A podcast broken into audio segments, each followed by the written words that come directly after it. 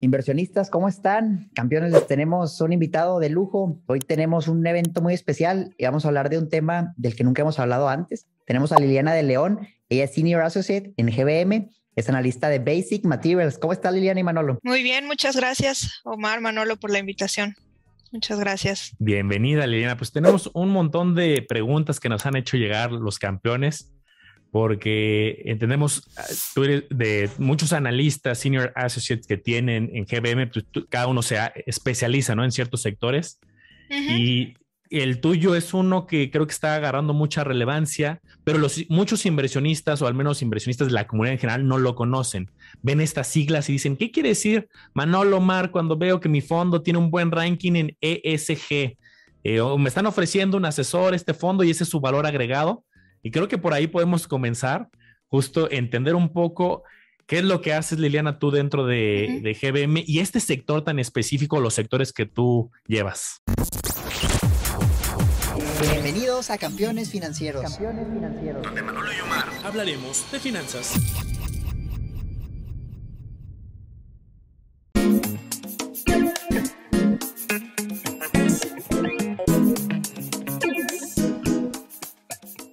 Sí, claro. Pues digamos como sectores normales o, de los viejos, por así decirles, el sector de Basic Materials, está dividido en el sector de Metals and Mining y petroquímicos. Y esta mm, tampoco es nuevo, pero que sí ha tenido muchísimo interés y muchísimo boom en los últimos años y se ha acelerado muchísimo a raíz de la pandemia, es ESG. Es empezar a entender qué es eso, eh, cómo, cómo se refleja en las empresas, si tiene ventajas o no, si el mercado debería de estar dispuestos a pagar un premio o no, y e, entenderle un poquito eso, en eso estamos. Oye, Liliana, y platícanos, nosotros somos, vamos a ir muy nuevos en este tema de ESG, no lo mencionamos mucho, por lo menos en el podcast, para una persona que nos escucha y dice, oye, ¿y qué quiere decir ESG? ¿Cómo funciona? ¿Cómo se come? Sí, pues mira, ESG te diría que es una filosofía de la mano de, un, de una, una, forma de actuar que lo que quiere busca tres pilares, el I de environmental, S de social y G de governance. ¿Qué quiere decir? Que seas una empresa amigable y comprometida con el medio ambiente, pero no nada más que lo digas, que tengas detrás de eso un, toda una estrategia desarrollada interna con consultores que te diga, oye, mi consumo de agua es tanto en 5 o 10 años lo quiero llevar a la mitad. Mi consumo de electricidad lo quiero bajar en 20%. Mis emisiones de carbono las quiero bajar a la mitad. O sea, que tengas una estrategia en cosas que te impactan, porque no es lo mismo que una empresa química te diga, que quiere reducir sus emisiones de CO2 a que te lo diga un banco que que no realmente su, su, exposición, como todos emitimos emisiones de CO2, pero la exposición de un banco es muy poca. A lo mejor un banco que se debe de preocupar en estudiar bien su cartera, en, mucho más en la parte de social y gobernanza. Ahora yéndome a las otras letras, la S, que es pues, que seas una empresa responsable con tus comunidades, que busques el bien común, ¿no? O sea, muchos de estos casos años atrás de empresas que empleaban a niños o prácticas en, la fuerza laboral poco éticas, ¿no? o sea, ¿qué quiere decir que seas una empresa comprometida socialmente? Que te, te, te apegues a, cierta ética y ciertos lineamientos, que tengas... Eh, se, mezcla, se mezcla también con, la, con la última, con, la gobernanza de, esa empresa, que te rijas éticamente, moralmente, que tengas diversidad en tu consejo, que, haya diversidad de género, de edad, este, de ideologías, etcétera, ¿no? Creo que al final se traduce en que tengas las mejores prácticas en todos los sentidos posibles. Eso así, así lo resumiría. Perfecto, Lina. Pues una muy buena introducción para entender estas tres grandes categorías. Y, ahí me surge una, para profundizar un poco en esta misma pregunta sin salirme. Eh, y yo también leyendo un poco quiero que me digas cuál es la visión correcta. Una, una empresa para caer dentro de esta categoría de ESG es cumple las tres y hay sectores o empresas que son incompatibles. No sé, ¿no? No sé si a lo mejor el sector de alcohol o fábrica de armas o un sector son incompatibles o decías algo bien interesante. No es lo mismo hablar de un sector minería que hablar de un sector de servicios. Mi pregunta es, ¿todos los sectores podrían calificar para ser ESG? ¿O si hay sectores que son eh, descartados? ¿O más bien todos pueden entrar, pero con métricas diferentes. La respuesta es las dos. Si hay, si hay sectores que están completamente fuera, o sea, empresas que se dediquen al armamento, eh, tabaco, alcohol, este, digo, es muy difícil poner qué línea y está bien y qué está mal, pero te diría que una empresa que se dedica, donde sus ingresos son el o sea, armamento, pues ahí le busques el I, el, S y el G, no tiene nada de eso, ¿no? Entonces, hay ciertos sectores que quedan descartados. Y de lo que queda, lo que se hace es, se escucha muy técnico, se llama análisis de materialidad, pero al final lo que, y es donde lo, lo, más importante de, de este tema es, ¿qué es análisis de materialidad? Es identificar qué es importante para cada industria.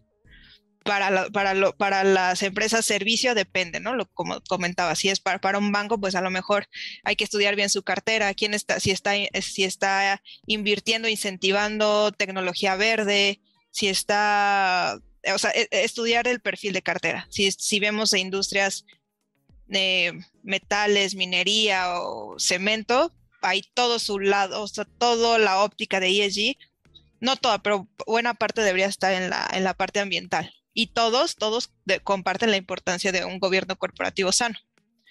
Que haya independencia en el board, que los ah, eh, intereses de los minoritarios estén alineados, etcétera, etcétera. Oye, Liliana, ¿y esto es un movimiento relativamente nuevo ya tiene muchos años? ¿Por, por qué habrá surgido? Y la pregunta concreta sería, es más rentable para el inversionista buscar empresas que aparte de ser buenos negocios, tienen los principios de ESG o es totalmente un principio meramente ético? ¿Qué opinas tú? No, mira, viene ya desde hace muchos años. Creo que formalmente la primera vez que se mencionó fue en la ONU 2000, 2004 por ahí donde se, se, invitaba o se incitaba a que las empresas siguieran estos tres lineamientos. De ahí a para acá se ha ido pues profesionalizando, se ha ido a, este, se la, gente ha, incorporado mucho más ese tema. Ha habido muchísimas, muchísimas iniciativas internacionales este, de las empresas, de los mismos gobiernos que invitan a que todos se unan a este movimiento. y hay muchas organizaciones, muchas formas de contabilizar, o sea, hay cosas muy puntuales como en métricas de, de medio ambiente, pues ¿quién me, o sea, una empresa que produce muchísimo CO2, alguien le tiene que decir si es mucho o poco versus a lo que produces, ¿no? Te, te comparo con, tu, con, tu, con las empresas que hacen lo mismo que tú en, en localidades parecidas y te empiezo a medir y te empiezo a evaluar y te doy una estrategia de qué hacer para los próximos 10, 20 años. Todo eso implica pues muchísimo desarrollo de servicios, de data, de muchísimas, muchísimas cosas. Entonces, no es tan nuevo, pero sí es muy nuevo la relevancia que ha tenido y sin duda creo que la pandemia fue como el punto clave, ¿no? Donde muchas empresas se, se, animaron más a hablar de eso, a, hacer anuncios o compromisos mucho más agresivos. Aquí, para, hacerlo muy práctico de cara a los campeones que nos escuchan, eh, pues entiendo que detrás va a haber modelos, métricas, y me imagino que hay, eh, esa es mi, mi, tesis, y ya ahorita me corregirás, Liliana, que así como hay agencias calificadoras que Fitch tiene su modelo, Moody's tiene su modelo, S&P, HR, Verum, etcétera, aquí me imagino que también hay esfuerzos de la ONU, de algún eh, analistas financieros por cuantificar y calificar una empresa ESG. Y la pregunta sería, eh, de cara al inversionista, ¿cómo lo leemos? ¿Cómo, eh, porque hoy, hoy es muy común que las grandes corporativos y yo con muchas empresas que he trabajado, pues muchos traen, estamos haciendo esfuerzos de ser socialmente responsables y cumplimos con ISO. Pero ¿en qué me fijo? ¿Qué busco yo? ¿O qué indicadores leo para saber si, si pasa el examen o no pasa el examen? Sí, este, sí, justo, o sea, lo, lo, lo, que te diría es, pues, voltear a ver, S&P tiene su score de, de, ESG, Bloomberg tiene su score de ESG, una Sustainalytics que lo que te mide es el riesgo de la empresa per se, eh, si no sigue estos lineamientos, es, otro tipo, es otro tipo de métricas. Entonces, creo que tener lo que el, el, perfil del inversionista que como cada quien sea, yo lo que, lo, que creo que se debe hacer es voltear a ver esa nueva perspectiva. A lo mejor es muy rentable, tiene mucho crecimiento, te gusta mucho, pero echarle ojo a, este, a este ESG, ese criterio, ese ranking, esa calificación, creo que no está de más. Y, digo, no sé si, regresándome a la pregunta, sí, sí tiene, sí tiene más rentabilidad. Es difícil, todavía no hay como que una contundencia muy clara. O sea, si vemos un, un índice, el MSCI, normalito versus el ESG, sí hay un premio, depende por las regiones y depende por los periodos de tiempo. Pero a mí como me gusta entenderlo, a ver, si, si eres una empresa que sigue estos lineamientos, estás garantizando dos cosas, que es ante un riesgo climático, un desastre o algo, dado que estás haciendo bien las cosas, tu riesgo es menor. El riesgo siempre va a existir, como, como, pero, pero lo mitigas un poquito.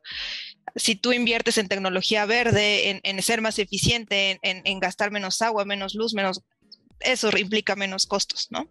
Entonces, al final, hay de dos, o, lo ves en, un, en, una mayor generación de flujo porque está siendo más eficiente, obviamente eso lleva a una inversión previa, pero que al final creemos se va a compensar, y por otro lado, el inversionista, ¿no? Hay muchos, muchísimas iniciativas donde los principales los fondos más grandes del mundo están comprometiéndose a hacer este, inversiones, a migrar su cartera a hacer net zero. ¿Qué quiere decir? Que yo todo lo que invierte van a ser empresas que ya dijeron van a ser no van a emitir en, emisiones de CO2 a 2050, diferentes objetivos, pero ya hay toda una iniciativa de los grandes administradores de dinero de, ir por allá. Oye, qué buen punto. Imagínate una empresa que contamina muchísimo, una empresa que a lo mejor trabaja con niños o jornadas laborales exageradas, donde a lo mejor están en la línea de que no es ilegal, pero pues tampoco no sé si es tan legal y un día a lo mejor un país te dice, ¿sabes qué? Ya hay una nueva regulación y ya no puedes contaminar tanto. Ahí sí, imagínate el riesgo para la empresa. Si no se adaptó desde antes, la verdad es muy, muy buen punto. Yo la verdad no lo había contemplado y totalmente vale la pena analizarlo. Liliana, quisiera que nos platicaras un poco de cómo ves tú este movimiento ESG en México contra otros países. En México lo estamos adoptando, vamos empezando, ya vamos muy adelantados. ¿Cómo lo ves tú? Te diría que, que va bien, vamos rezagados, sin duda de, Europa y de Estados Unidos, sí, sí vamos rezagados. Creo que hay empresas que han hecho las cosas bien, pero, pero todavía creo que estamos apenas conociendo todos, eh, eh, inundándonos más de esta información. Las empresas también, cada vez los inversionistas le exigen más este disclosure de información, le, exigen más que, que eh, empiecen a dar estos, estos compromisos, ¿no? Ok, buenísimo. Y alguna duda que me surge es, eh, por ejemplo, ahorita alguien de los que nos escucha dice, oye, está interesante, quiero cuidar estos, esa gestión de riesgo y se empieza a meter a índices, se empieza a buscar diferentes emisoras y empieza a ver los, los resultados y los números. Pero creo que ayudaría mucho tener en mente algunas empresas que, ahorita decías, hay empresas que lo están haciendo bastante bien, algunos nombres, no como recomendación, y mucho menos, aquí no damos recomendaciones, sino para que quien está empezando a, a ver este indicador, ve algunas empresas que están haciendo las cosas bien, que han sido referentes y de ahí tenga números de estos, a ver qué, qué porcentaje tienen este índice del S&P, esta emisora y podamos ir viendo ahí esta evolución. Algunos nombres que nos puedas dar para hacer la tarea para después del episodio. Sí, pues, o sea, en los últimos meses ha habido compromisos, por ejemplo, de empresas bien diversas, desde Cemex, Liverpool, eh, industriales más tipo Alpec, que, lo que te dicen, yo quiero ser neutral en carbono a 2050 o 2040. Entonces, ese compromiso creo que vale la pena voltear a verlo, ¿no? Obviamente hay que seguir la ejecución, cómo se dan los años, que si efectivamente llegas o no a esas métricas, pero de ese tipo de compromisos, la verdad es que hay varios, está Walmart también, y hay, y hay empresas que por su naturaleza hace mucho sentido pensarlas como ESG no sé, se me viene, por ejemplo, la industria del agua, Rotoplas. O sea, más allá de que, qué compromisos anuncio no, pues Rotoplas está atendiendo una problemática que es la escasez de agua, ¿no? Entonces, depende cómo lo quieras jugar. Si es una empresa que, que está en otro, en otro tipo de, negocio, en otro tipo de operación, pero tiene compromisos ESG, o de su mismo portafolio de negocios da soluciones a esas problemáticas, ¿no? Pues, Liliane, justamente mencionabas el agua, aprovechando tu expertise en esta área, ¿Tú ves realmente en el futuro que se viene una escasez de agua, que va a ser un problema y que tal vez si el inversionista invierte en algo relacionado al agua ahorita puede obtener buenos beneficios? Sí, sin duda. O sea, como todos los recursos eh, escasos, sí, o sea, el agua sin duda es, un recurso bastante valioso y, escaso, es una realidad que se está acabando. Es el problema, como yo lo entiendo, es un problema de, el agua no está en donde debe de estar. Probablemente esté el agua, pero no se invierte para desalinizarla, no está una, una tubería eh, buena, adecuada, que no haya desperdicios, que le llegue al consumidor final. O sea, falta, falta mucha inversión. Y por el otro lado es un, recurso finito, ¿no? Que, cada vez vemos sequías cada vez más extremas, ¿no? Para profundizar un poquito en este sector del, agua, aparte de Rotoplas, alguien que diga que creo que este pensamiento va a ser bastante homogéneo, que muchos pensemos que, eh, por como dices, de recurso escaso y de alta relevancia, ¿cómo podemos invertir en agua además del caso de Rotoplaza? ¿Hay alguna otra estrategia que, creas que valga la pena que analicemos? Pues sin duda, no, sé, o sea, se me ocurre ETFs que, que ya estén especializados en soluciones de agua. Sin duda en Estados Unidos debe de haber mucho más desarrollados y especializados en ese tema, ¿no? O, no sé, otro nombre que, que, se me viene a la cabeza es Orbiac, bueno, Mexichem, que era antes, ellos no, no necesariamente están solucionando el problema de agua. Tienen una parte de su portafolio importante que es sistemas de microirrigación, ¿no? ¿Qué es eso? Pues usar el agua más eficiente, eh, usar menos y más eficiente para mejorar los cultivos, ¿no? Entonces, como que si, si vemos perceptos, hoy el agua no es un commodity físico, o sea, hoy se tradea en Estados Unidos y apenas hace un año como un futuro. O sea, hoy ya se tiene un precedente un implícito del precio del agua. Creo que el mercado va a seguir desarrollando porque es un bien escaso y se le tiene que eventualmente poner precio y poder que todos tengamos conciencia de, cómo manejarlo. Pero para allá va la industria, todavía no estamos en eso hoy. Pero hoy creo que hay muchas otras herramientas este, o empresas o canales que pueden ayudar a capturar ese crecimiento. Oye, Liliana, platícanos un poquito de Rotoplas. Mira, yo hace poco compré una cisterna, era una cisterna de Rotoplas pero mi conocimiento es limitado respecto a, lo que es la empresa, lo que hace. Yo no imagino las cisternas, pero ¿cuál, cuál es realmente lo que está haciendo Rotoplas respecto a, la administración del agua? Sí, claro. Sí, o sea, creo que todo el mundo ubicamos a, estas cisternas y tinacos de Rotoplas, pero tiene, tienes mucho más, es mucho más complejo tu, tu, portafolio. Tienes eh, tubería, tienes bebederos de agua, es filtros que en tu casa te sale así una manguerita y filtras el agua y eso como crecimiento y como ESG y como todo, ¿no? Dejas de comprar eh, eh, agua, embotellada, dejas de contaminar por el plástico y tienes acceso inmediato a agua de calidad, ¿no? Entonces estás solucionando muchos problemas a la vez. Es, ahí hay un potencial de crecimiento bastante, bastante interesante. Tienes negocio de, tuberías, eh, de tinacos, tienes calentadores de agua, y, sobre todo, siempre lo que esta empresa hace es tratar de innovar y buscar soluciones que el consumidor vaya necesitando. Ok, perfecto. Eh, yo, yo, una pregunta, ahorita que hemos abordado dos temas, el de ESG y nos metimos al tema de agua, eh, y también hablas de algunos ETFs.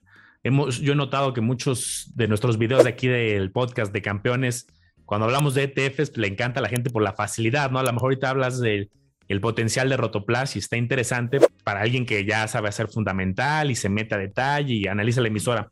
Pero para alguien que a lo mejor le gusta más por el camino de ETFs, si nos puede regalar algún nombre de ETFs o fondos de, para los dos. Oye, me interesa la parte de ESG, pues este, este podría ser una opción, o me interesa la parte de agua. ¿Algunos nombres de ETFs adicionales? Sí, pues, eh, por ejemplo, en GBM está el ETF Global X Clean Water, si mal no recuerdo. sale, sale rápido. Eh, First Trust Water también, o sea, son ETFs enfocados a agua, ¿no? Que ya te hacen el portafolio de, para que tú tengas como inversionista exposición a ese tipo de segmentos. Y de ESG, la, híjole, ahí hay muchísimos, ¿no? O sea, miles y miles, cada vez hay más, ¿no? O sea, en los últimos tres, cuatro años se ha triplicado el, número de fondos, el número de dinero administrado, etiquetado con esa, con esa categoría y es, ya ha crecido muchísimo. ¿no? Oye, Liliana, estaba viendo aquí, me interesó mucho la acción de Rotoplas, entonces me puse a buscarla en internet y estaba viendo que tuvo un bajón importante en los últimos, vamos a decir, los últimos seis meses, de 37 pesos pasó a 27 pesos. ¿Qué habrá pasado ahí, Liliana? ¿Tú le das cobertura a esa acción? Sí, sí, la cubrimos. La verdad es que de, de este lado de algo fundamental que te puede decir pasa esto, me preocupa esto. La verdad es que no. La empresa ha reportado números bastante estables. No ha, no ha habido una, una, una noticia que, que de, del lado fundamental explique eso. Ok, ok. Eh, yo, ahorita me metí rápido, por ejemplo, aquí la tienen muy fácil los campeones, me metí a Global X rápido y sí, en el mismo nombre que como ya nos decía Liliana, Clean Water ETF. Y este, un gasto de 0.50, o sea, está muy a la par como los que hemos estado analizando. Y ya si quieren, aquí los campeones que nos dejen en los comentarios, si quieren que analicemos luego también un capítulo específico y nos metemos a analizar eh, estos tipos de ETFs. Fíjate, pues a mí me gustaría que nos hablaras un poco de los riesgos, los riesgos que conlleva invertir en, lo que es el agua, porque también es, la premisa es muy sencilla. El agua se va a acabar o el agua no va a ser suficiente y por eso su valor va a subir. Pero me imagino que también debe haber ciertos riesgos que a lo mejor ahorita no nos estamos imaginando respecto a tener otras inversiones, llámese en un contrato futuro del agua o en acciones que administran el agua y a lo mejor el día de mañana no hay agua y qué van a hacer las empresas, o que, cuáles serían los riesgos, Liliana, de invertir en agua. Me cuesta mucho trabajo pensar que haya un riesgo en, como tal, o sea, lo veo más como un sector lleno de oportunidades porque oferta limitada y demanda creciente y creciente y cada vez se va a acelerar más ese crecimiento. Ahora, obviamente en todos lados hay un riesgo que puede pasar más bien, ¿cuál es el reto de esta industria? Falta muchísima inversión, tanto pública como privada. Viendo a una empresa privada que, quiera posicionarse y capturar este crecimiento, si no inviertes en innovación y desarrollo, entendiendo a lo que tu consumidor quiere, pues puedes estar de cierta manera haciendo mal uso de tus recursos, ¿no? O siendo tirando dinero si no es lo que, si, si, si, inviertes mucho dinero en una innovación que desalinizar todo el agua del mundo y, y no te sale, pues es pero es, es, un, es un riesgo que puede tener cualquier otra empresa, no necesariamente en el riesgo del agua. Oye, Liana, aparte de, del agua, ¿algún otro commodity o sector que, que, consideres interesante, que nos quisieras compartir desde tu experiencia, desde lo que te ha tocado analizar? No sé, a lo mejor, y, ni sabes qué es que aparte también del agua veo, no sé, litio, algún otro sector que, eh, que creas interesante. Sí, o sea, digo, vemos empresas químicas y mineras y, y, y, como nos gusta verlas o entenderlas es cuál es tu ventaja competitiva y, cuál, cuál, es el perfil de crecimiento que como empresa vas a tener. Dentro de esto, por ejemplo, lo que les comentaba en, en esta empresa, Orbia, tienes una parte de tu portafolio que hace sistemas de microirrigación. Eso hacia los próximos Así como es claro que nos, está acabando el agua, también es claro que hay una escasez de alimento, ¿no? Y, la población va a seguir creciendo. Entonces, sí, sí, el mundo, los gobiernos, las grandes empresas tienen que invertir en hacer más eficiente el uso de esos recursos. Empresas que todo el ecosistema que está al lado de ello se va a ver beneficiado, ¿no? Pensando en Grupo México, el cobre.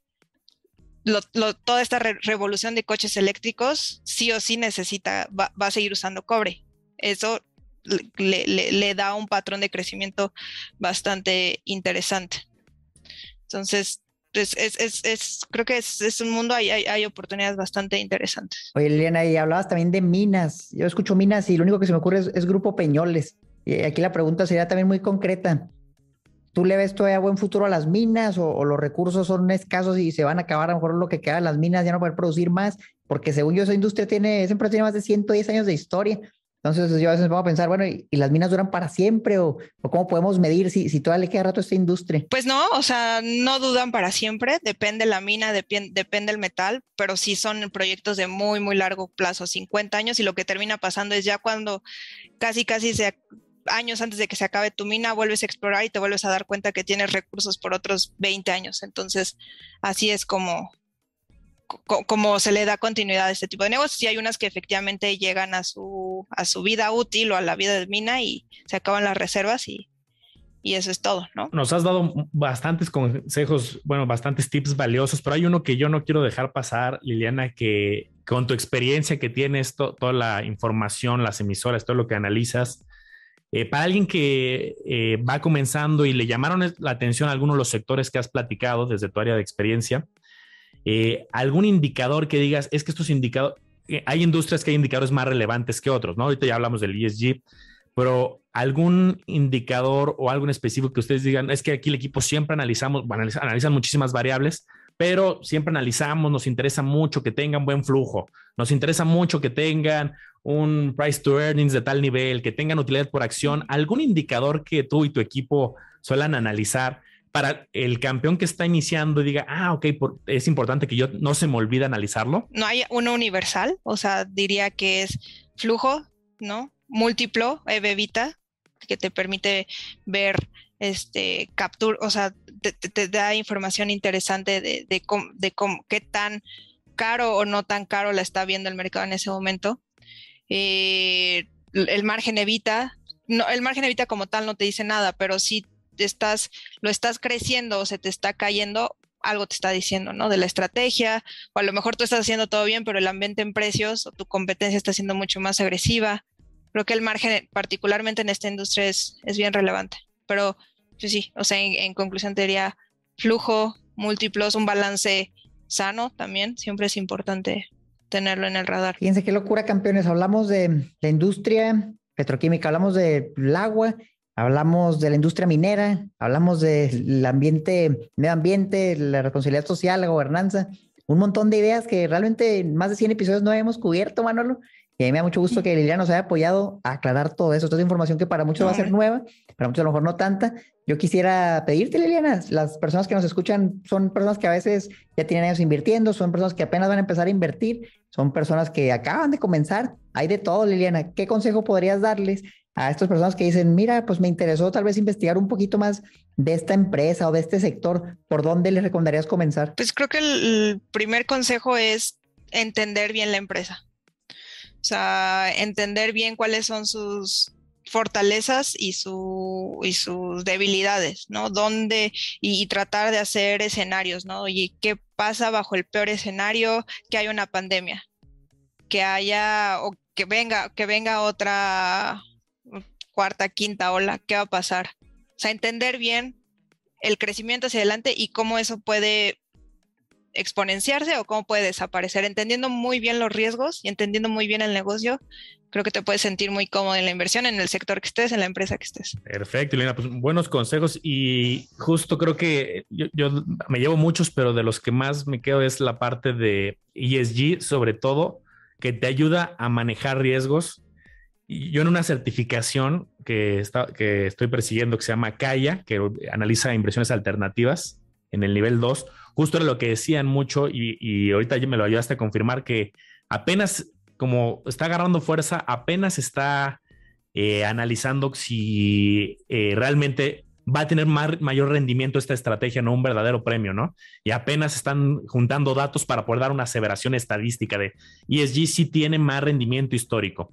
Pero lo que sí coinciden ahí muchos autores de esa certificación era que efectivamente era por control de riesgos, era evitas multas, evitas un tema de, oye, contaminación, ¿no? El caso que luego son, eh, hace muchos años sonó mucho la empresa eh, vertió petróleo en el mar y entonces multas y limpiar la imagen, hasta le tuvieron que cambiar el logo, reputación, un montón de cosas.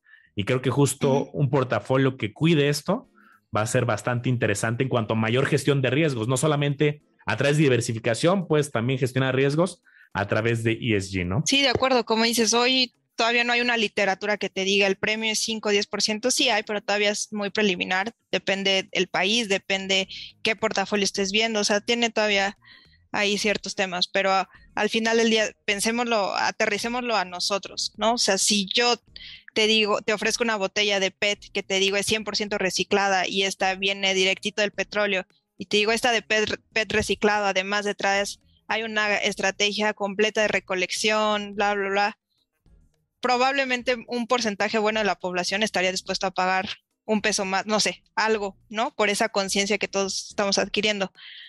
Creo yo que ese mismo racional los van a tener los inversionistas eventualmente, ¿no? Oye, Liliana, me interesa mucho ese punto. Tú vas a, a un restaurante y a lo mejor te dicen, oye, tenemos popotes de los normales y popotes reciclables, pero te salen más caros.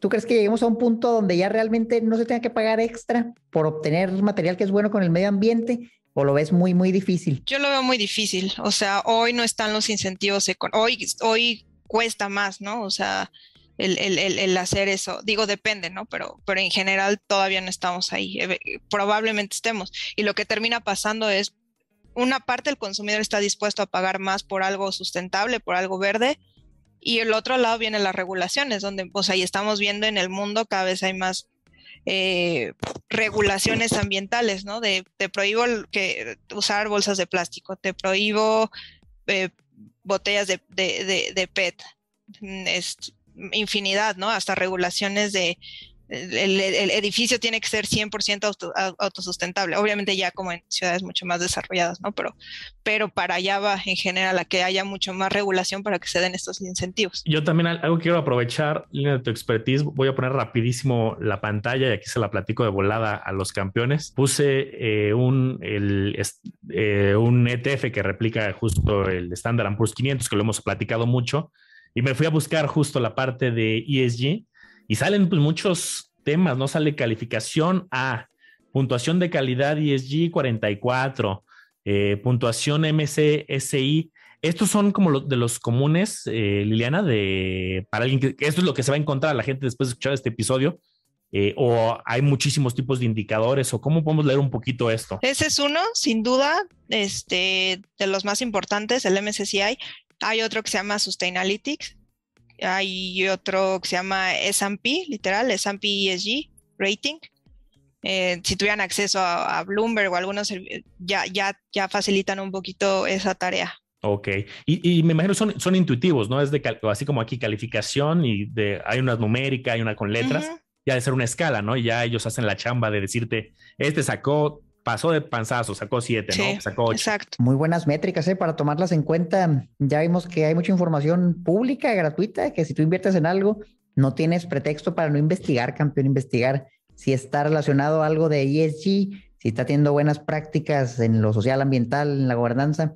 Yo creo que vale la pena mitigar ese riesgo, porque al final de cuentas, acuérdate, siempre hay un balance riesgo-rendimiento y si el riesgo puede ser menor, pues tu rendimiento a lo mejor siendo el mismo va a ser más atractivo porque corres menos riesgo, menos probable que pierdas dinero. Investígalo bien, me parece bien interesante, Lena, todo lo que nos platicaste. Y por lo menos de mi parte no queda más que agradecerte por, tu tiempo, por tu disponibilidad y por excelente conocimiento que nos acabas de regalar. Y, y, algunas para complementar aquí, que vi rápido, 35 riesgos, sí es yo, o sea, sí es todo un tema de, o corrígeme si me equivoco, Lina, complejo de, no es solamente de, oye, pues no contaminas, ¿no? Y la comunidad, son muchas variables que, que ya están midiendo y las empresas pues, están preocupadas de forma integral, ¿no? Sí, son muchísimas, muchísimas variables. Eso es también lo que lo hace este, pues retador, que todavía no sea como que un lenguaje que, que podamos incorporar en el día a día y que está, va empezando apenas en México este, que se permee este, este conocimiento. O sea, hay riesgos climáticos es el que más fácil podemos entender o al menos saber a qué se refiere, pero tiene riesgos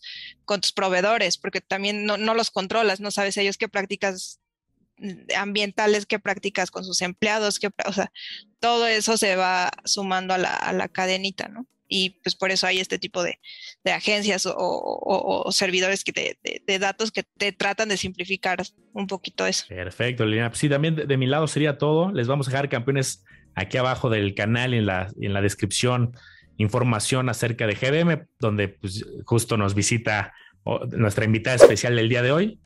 Y pues, no olviden seguirnos en nuestras redes, en Campeones Financieros, en el Lago Los Business y en Omar Educación Financiera. ¿Algo más, Liliana, que te gustaría agregar para cerrar? Pues no, nada, muchas gracias a ustedes por, por tenernos aquí y por permitirnos este espacio. Gracias. Gracias a todos, campeones. Nos vemos a la próxima.